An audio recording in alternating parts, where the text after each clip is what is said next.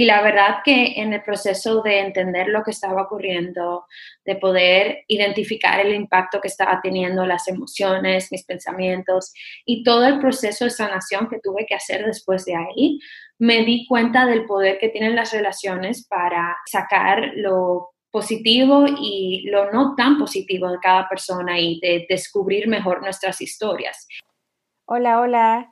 Bienvenida o bienvenido a otro episodio de FENT Latinas, un espacio creado por y para latinas emprendedoras, soñadoras y ambiciosas. Yo soy Diana López y hoy tengo conmigo a Alejandra Matos de Resiliencia Vital. De nuevo, gracias por estar aquí. Disfruta el episodio.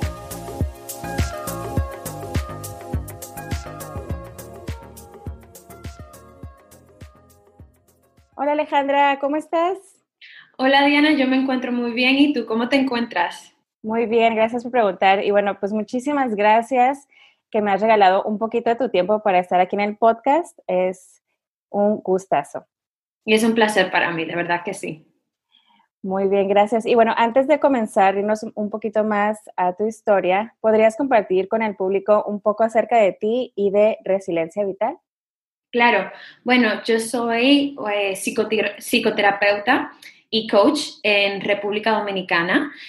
Y a la vez tengo mi plataforma de resiliencia vital, que es una plataforma eh, en Instagram, en mi página web, en mi canal de YouTube, donde trabajo temas de salud mental, pero sobre todo enfocándome eh, a ayudar a personas a tener relaciones eh, saludables, rompiendo con patrones de toxicidad y poder conocerse mejor y poder desarrollar relaciones eh, intencionales y satisfactorias en su vida. Me encanta. Y sí, me acuerdo que también tienes a la vuelta de la esquina un lanzamiento que, bueno, realmente estamos en el lanzamiento juntas, ¿no? Casi casi lanzando al mismo tiempo. Sí, estoy sumamente emocionada. Es un proyecto que tiene todo mi corazón y mi espíritu en él y es un, libro digital que estoy eh, terminando de, redactar y de editar que se llama Rompiendo con la Toxicidad y es básicamente una guía práctica y teórica para ayudar a personas a ya sea poder salir de relaciones tóxicas y poder procesar lo ocurrido o personas que ya han terminado esta relación y ahora quieren sanar aquella, aquellos impactos que ha dejado, aquellas huellas que ha dejado esa relación en su vida. Eh, tengo curiosidad, sé que la mayoría de tus comunicaciones se han enfocado en, los, en lo que son relaciones tóxicas, cómo identificarlas y, y, quisiera saber, o si nos podrías compartir un poco más para todos los que no te conocen, ¿por qué, te, por qué decidiste enfocarte en este tema en especial? Claro, mira, la verdad es que mi pasión detrás de este tema es porque desde hace mucho tiempo el tema de las relaciones en general me gusta, me interesa, ¿verdad? ¿A quién no? ¿A quién no le gusta la idea de, del romance y de las relaciones y de todo esto, ¿verdad? Es un tema que, que nos llama. Y a la misma vez, hace un tiempo atrás yo fui parte o experimenté una relación tóxica y la verdad que en el proceso de entender lo que estaba ocurriendo, de poder identificar el impacto que estaba teniendo las emociones, mis pensamientos y todo el proceso de sanación que tuve que hacer después de ahí, me di cuenta del poder que tienen las relaciones para sacar lo positivo y lo no tan positivo de cada persona y de descubrir mejor nuestras historias. Y mientras empecé como a hablar de lo que me ocurría con amistades y en terapia, me di cuenta que no era la única, me di cuenta que otras amistades mías habían vivido situaciones similares. Entonces fue como, ok, entonces esto es un tema que, que no solamente mío, es, de, es del mundo. Y al comenzar a hacer hablarlo, ¿verdad? En mis redes, en mis entrevistas, ¿verdad? En los podcasts, y con las personas que deciden trabajar conmigo, ya sea en terapia o en coaching, realmente era como, wow, alguien, alguien le está poniendo nombre a lo que yo viví y no es solamente algo mío, sino hay otras personas. Y creo que ver como eso de, del poder que tiene cuando te das cuenta de que una experiencia no solamente te pertenece a ti, sino a un colectivo y el potencial de sanar que se, se hace a través de eso, fue lo que dije, ok, entonces esto es algo que quiero continuar eh, con todo lo que pueda. Bueno, antes de hacerte una pregunta eh, de las relaciones tóxicas en el trabajo, me quería regresar un poquito a lo que me comentas que estás apoyando a las personas tanto como coaching como en terapia individual. ¿Cuál es la diferencia en, cuando alguien quiere buscar tu ayuda? Este, ¿Cómo podrían seleccionar, por así decirlo, entre coaching y terapia? Claro, mira, y esa es una muy importante pregunta porque le digo a las personas que cuando quieren hacer su proceso de recuperación o de crecimiento, es importante saber cuál es la persona o a través de qué medios ese proceso se puede hacer de la forma más satisfactoria posible. Y por eso la terapia es para aquellas personas que, aparte de diferentes situaciones que pudiesen estar viviendo en su vida, tienen un tema de emociones que son sobrecogedoras o personas que han experimentado algún trauma o algunas personas que quieren hacer un proceso largo eh, para conocer lo que les ocurre, ¿verdad? Y, y, se, y llegar a sentirse mejor, pero son personas que quieren profundizar, que no solamente quieren soluciones, sino me quiero conocer mejor, quiero conocer cómo llegué a este punto, quiero conocer eh, qué me llevó a esto, cuáles son las conductas, el por qué. Son personas que son más enfocadas en el por qué. Ahora, el coaching, que también es una herramienta productiva y con muchos, muchos beneficios. Es enfocado más en la solución, es enfocado más en las estrategias, es menos enfocado en el explorar y más enfocado en el hacer. Entonces es, ok, esta es la problemática, estos son los patrones que mantienen esta problemática y estas son las estrategias en las cuales te voy a acompañar para que eso ya no sea un problema. Entonces, es recomendable para aquellas personas que a lo mejor no tengan unos síntomas eh, profundos o aquellas personas que tengan muchos temas que trabajar, sino dicen, mira, esta es mi problemática y la quiero, la quiero hacer diferente. Ahora, esto no significa que el coaching no sea un proceso profundo. Y de hecho creo que esto aquí es la ventaja que tenemos los terapeutas que también hacemos coaching, que siempre por nuestra preparación vamos a traer un elemento de, de profundidad a lo que sea que estemos haciendo. Es más de, diferenciando de cómo tú quieres que tu proceso se vea y cuál ha sido tu historia antes de llegar a este momento en el cual decides iniciar un proceso. Wow, entonces terapia individual lo entiendo como más cuando no has sanado, ¿de acuerdo? Como no eh, quieres sanar esas heridas o esos traumas y en coaching es como que ya estoy bien, ahora nada más quiero planear para 2021. Bueno, es un balance entre ambas, porque también las personas que llegan a coaching tienen algo que se les dificulta, pero es más de, yo creo, hasta, hasta qué punto estás dispuesto o dispuesta a profundizar para entender la problemática que tienes.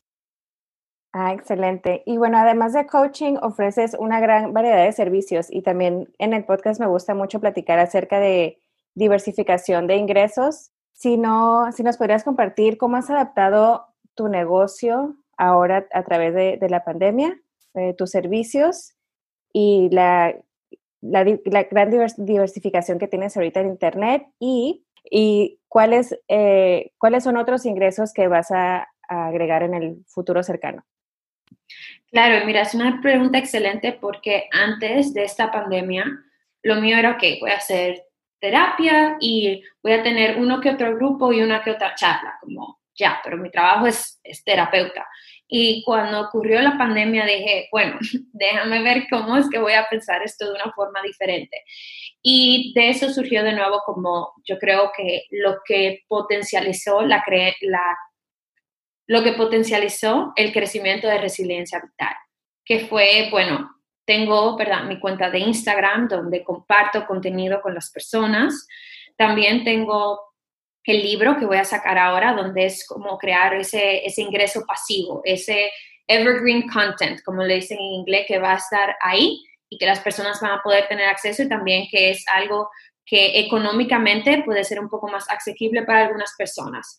Eh, también tengo, por ejemplo, mi blog y mi canal de YouTube que están en crecimiento, pero que también se, están diseñados para que en el futuro sean esas fuentes de ingreso que puedan también llevarme, llegarme a mí. Y bueno, el tema de mis terapias, este tema del coaching y grupos que he estado teniendo virtuales y en el futuro también planeo tener un programa de coaching que sea un híbrido entre material, ¿verdad?, en vivo y material que las personas puedan conectar y tener a su propio paso para aquellas personas que quieran romper aquellos patrones de toxicidad en las relaciones que tienen en su vida. Va, me encanta. Ah, y además, hablas inglés también, ofreces esto en inglés y en español. Sí, ese es otro de verdad de, esas maravillas de, ser bilingüe, de poder eh, apoyar a una población incluso más amplia. Sí, me encanta, porque creo que no habíamos platicado acerca de, eso, porque así como yo llevo el podcast, que bueno, lo llevo igual, igual, pero sí, ¿no? Porque tengo la página en inglés y en español, este, y es, pero creo que es, es excelente que tú estás ofreciendo un servicio y más que es virtual y tienes un alcance muchísimo más amplio y que estás apoyando a los latinos. Así que por eso te agradezco. muchísimas gracias. Yo también tengo la página ahí en inglés y en español. ¿Ves? Como siempre, ese pensar de cómo podemos llegar a más personas. Y eso es algo que a mí me encanta porque queremos apoyar y servir a la mayor cantidad de personas que podamos. Sí, de acuerdo. Y bueno, ahora sí, sé que me encantaría hacerte una pregunta un poquito más como si fuera estilo consulta. Claro, adelante. Enfocándonos ahorita un poquito más en lo que es tu, tu fuerte, que es las relaciones tóxicas. Una de las cosas que siempre he platicado con otras pues, empresarias, fundadoras, es que nadie les enseña cómo ser gerente, ¿no? Como que no hay un curso que te dice, o ya tienen un equipo, no saben manejar al equipo, y mucho más cuando pasan cosas muy difíciles, es cuando no saben cómo enfrentarlo porque están en una situación nueva, ¿no? En un rol distinto. Y por ejemplo, eh, ahorita el reto es un poquito más grande porque cómo vas a manejar la cultura de tu equipo, la cultura de una empresa eh, estando virtual cuando no estaban acostumbrados a hacerlo antes, ¿no? Y, y pues para ser un poquito más específica, ¿cómo podría un gerente o un supervisor manejar una relación tóxica que lleva, no, no ellos, pero como que, por ejemplo, el, su, su equipo? Oye, esa es una excelente pregunta porque como muy bien dijiste, no se nos enseñó a pensar de una forma administrativa, gerencial, ¿verdad?, de recursos humanos. Al menos yo como terapeuta esa clase nunca me la dieron en, en la escuela. Pero creo que esa es una pregunta muy importante porque, como dices, podemos tener un ambiente eh, tóxico en nuestro trabajo y no darnos cuenta o comenzar a darnos cuenta sin no saber qué hacer. Bueno, lo primero que yo recomiendo es identificar cuáles son aquellos elementos, aquellas conductas que identificamos como eh, tóxicas en un ambiente laboral. Para mí, por ejemplo, algunas conductas tóxicas de un ambiente laboral es un ambiente laboral que no respeta los límites, o sea, los límites de privacidad, los límites de los horarios que le ponen a sus empleados o empleadas, eh, una cultura en la cual se busca avergonzar a las personas que trabajan, ahí cuando se comete un error o cuando las cosas no ocurren como se esperaban, eh, muchas cosas, ¿no? Donde hay una cultura de criticar o de cualquier otros, otra conducta que haga sentir mal a la otra persona, que busca aplastar a la otra persona. Entonces, de las recomendaciones que yo tengo es primero identificar cuáles son. Número dos, si una persona se encuentra en una cultura gerencial o en una, en una posición en la cual, ¿verdad?, está eh, manejando un equipo, bueno, pues yo recomiendo que, que dé el ejemplo sobre cómo las cosas deben de hacerse diferentes. Por ejemplo, en el consultorio en el que yo ahora, ahorita estoy laborando, he estado manejando mucho el tema de los pasantes y las pasantes, las personas que quieren entrenarse para ser terapeutas. Y parte de, esta responsabilidad que yo me tomo es decirle, miren, estos son los valores por los cuales yo me planeo regir, eh, de la honestidad, de la igualdad, de diferentes eh, valores que son importantes para mí. Y esto es lo que yo espero de ustedes como equipo. Y al yo comunicarles esto a ustedes, yo pienso que ustedes, espero de ustedes que me mantengan a mí eh, en check y yo también con ustedes, o sea, que podamos comunicar.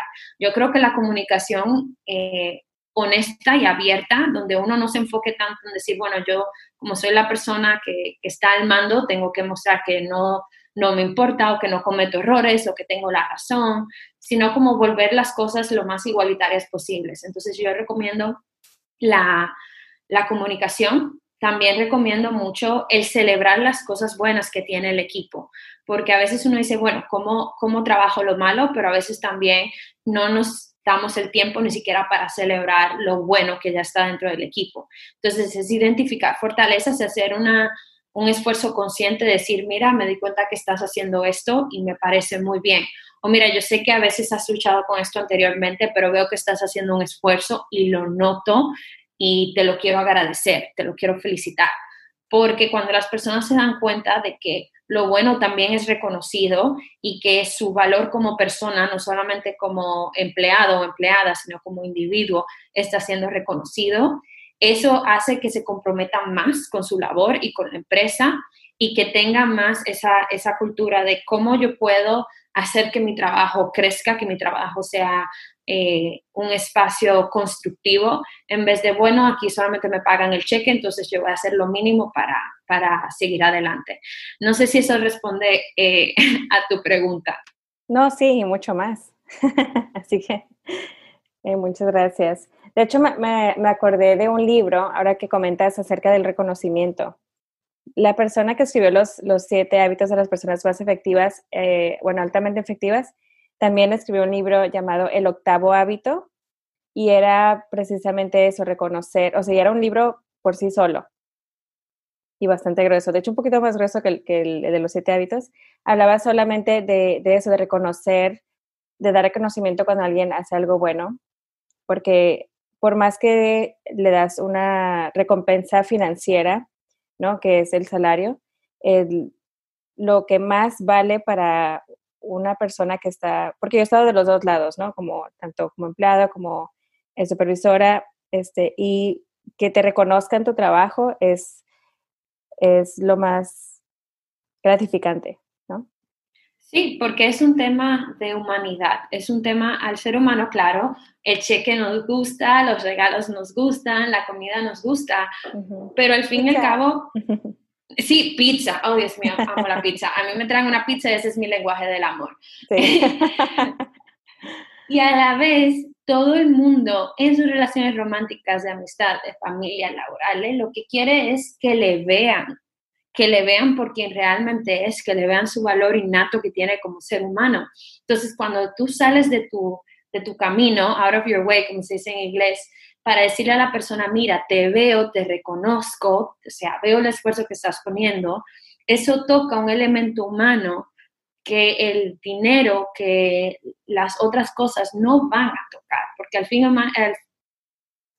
porque al fin y al cabo las conexiones son inigualables en nuestra vida. Entonces, cuando le dices a las personas, te veo, ese es un trabajo bien hecho, o mira, yo sé que diste tu esfuerzo, yo te voy a acompañar para que la próxima vez lo hagamos aún mejor, o mira, las cosas no se dieron como esperábamos, pero como quiera, te agradezco por estar aquí, por, por tu esfuerzo, o mira, hasta me di cuenta que manejaste tus límites con tu horario, me dijiste que lo trabajabas eh, mañana, porque ya hoy terminabas. Y te quiero felicitar porque yo sé que eso no es fácil, así que te agradezco por mantener tus límites. O sea, eso a las personas significa mucho. Y cuando uno está en una posición de, de liderazgo, o ya sea que uno sea un colega, eh, es importante tú traer eso a tu cultura laboral porque crea ese, ese aprecio y esa confianza de que tú me ves y lo que yo hago te importa. me encanta que dices que, que realmente me ves, ¿no? Porque todos nos queremos, como dices, nos queremos ver, saber que nos ven y que nos aprecian, más que nada. Si bien recuerdo, entre uno de tus ingresos, formas de, de diversificar tus servicios es da también asesoramiento para evaluar a los negocios y que buscar formas en que sean más inclusivos. ¿verdad? Sí, correcto. Es una de las, es algo que no me imaginé que iba a ser al inicio de mi carrera, porque bueno, dije, bueno, voy a trabajar relaciones, y entonces cuando uno habla de relaciones piensa pareja, pero relación es todo, todo lo que involucra a ser humanos es relación. Y por eso, después de trabajar con muchas personas que tienen este tema de workaholic, o que siempre están trabajando, o que me hablaban de su trabajo, yo me dije, oye, las personas tienen una relación con su trabajo también y con todo lo que ocurre dentro del mismo. Entonces, en eso decidí de diversificar y hacer un asesoramiento de cuál es la calidad de las relaciones laborales para crear un espacio más inclusivo y donde la se aumente la productividad a través de invertir ese valor relacional en lo que se hace dentro de la empresa. Y empresa pueden ser de dos personas algo mucho más grande. No importa el tamaño, simplemente que hayan dos o más personas buscando conectar para un fin o para un servicio. Workaholic, por Dios. Ahí me, me dio el... O sea, yo ya no soy workaholic, pero el, el año pasado, a principios del, del, año pasado, yo creo que todavía era. Y me tardé un año para este, superar eso. Pero sí, es un problema real. Es un problema real, workaholism. Totalmente. Yo también he llegado a mis niveles de workaholic, ¿eh? o sea, como no es algo que yo digo, ah, esto es lo que está mal porque yo tengo la solución, sino decir, oye, yo sé que esto es real, pero no tiene por qué continuar así. y, es un proceso constante, ¿verdad? Yo me imagino que todavía a uno le sale esa venita de, bueno, pero déjame hacer esto más. Y, y el trabajo es decir, no, espera, hay que descansar, hay que poner límites, no se puede con todo. Sí, eh, yo creo que lo más, eh, lo que, donde he, identificado que me, me, quiere regresar poquito es cuando estoy trabajando en un proyecto, es que cuando me apasiona mucho un proyecto puedo estar ahí horas y horas, ¿no? Y de repente son las 10 de la noche y estoy sentada todavía, o sea, es decir, desde las 8 o 9 de la mañana y sigo sentada y me quedo, ay, es bien temprano, son las 10 apenas, pero ni siquiera siento el cansancio ni nada y me quedo, ok, Diana, a ver, está pasando otra vez. Así que 10 no es temprano, 10 es tarde, ya deberías de estar como que en pijamas. Y es donde me, me doy cuenta de, la manera en que veo el horario, ¿no? Entonces, así ya me he dado cuenta como que no, no, no, esta hora es para dormir. Ahorita no es, no, no, no es temprano, no es temprano. Entonces tengo que cambiar como mi perspectiva, pues ya, levantarme y retirar.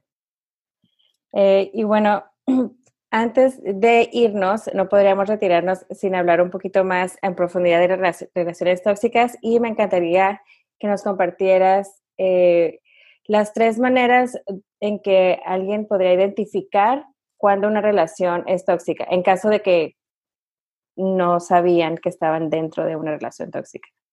Claro, mira, la definición más sencilla que yo puedo dar de una relación tóxica es cuando estás con la otra persona que de una forma consciente o inconsciente te manipula, te insulta, te maltrata de una forma consistente. O sea, no es algo que ocurre una vez, sino que es algo que es parte de la relación, ¿verdad? Viene como en ciclos.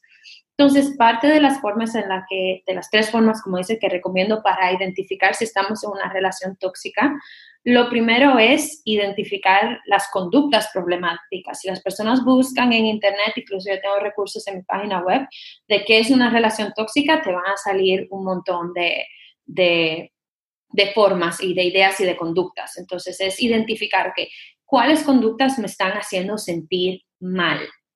Número dos, cómo esta persona reacciona cuando yo le digo, hey, esto no me gusta, o esto me hiere, o esto me duele está la persona dispuesta a conversar y a intentar mejorar porque eh, quiere la relación y te quiere a ti, o busca una forma de decir, bueno, eso no es mi culpa, o eso pasó por tu culpa, tú te lo ganaste, eso no fue así, eso no fue así.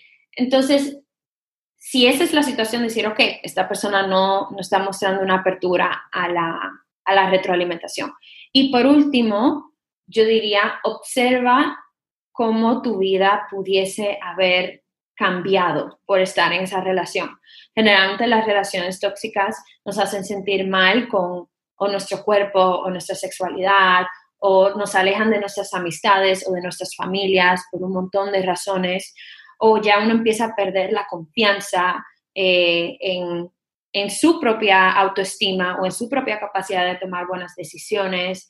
Y bueno, uno dice, bueno, para evitarme este problema, déjame dejar de hacer esto o de hablar con esta persona o lo que sea, o cambiarme esta ropa o de, no, no, voy a ver a mi familia para que esta persona no me empiece a cuestionar.